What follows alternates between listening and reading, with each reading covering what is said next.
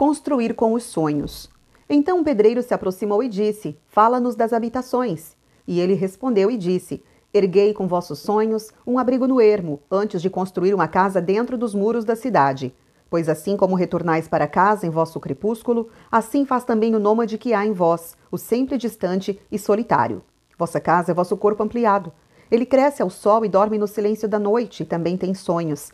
Não sonha a vossa casa? E sonhando não deixa a cidade pelo bosque ou alto da colina?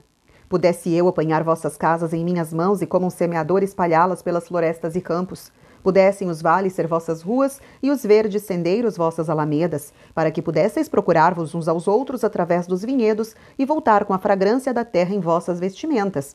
Mas tais coisas ainda não podem ser. Em seu temor, vossos pais juntaram-se perto demais uns dos outros, e este medo durará ainda por um tempo. E por esse tempo as paredes de vossas cidades manterão separados vossa essência de vossos campos. E dizei-me, povo de Orfalese, o que tendes em vossas casas? O que tendes guardado atrás dessas portas trancadas? Tendes paz, esse anseio tranquilo que revela vosso poder? Tendes recordações, arcos lampejantes que ligam os topos da mente? Tendes a beleza que leva o coração das coisas feitas de madeira e de pedra para a montanha sagrada? Dizei-me, tendes tais coisas em vossas casas? Ou tendes apenas o conforto e a lascívia do conforto, essa coisa furtiva que entra em casa como convidado, depois se torna hóspede, depois senhor?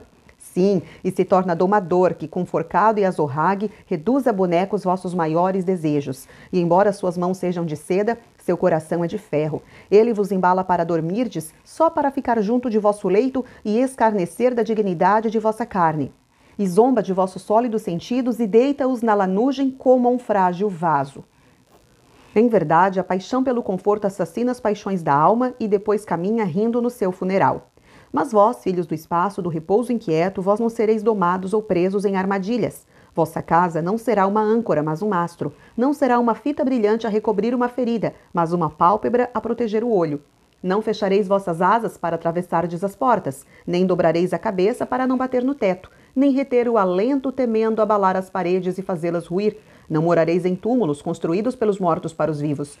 E apesar da magnificência e do esplendor, vossa casa não conterá vossos segredos, nem abrigará vossa saudade, pois aquilo que é ilimitado em vós mora na mansão do céu, cuja porta é a bruma da manhã e cujas janelas são as canções e os silêncios da noite.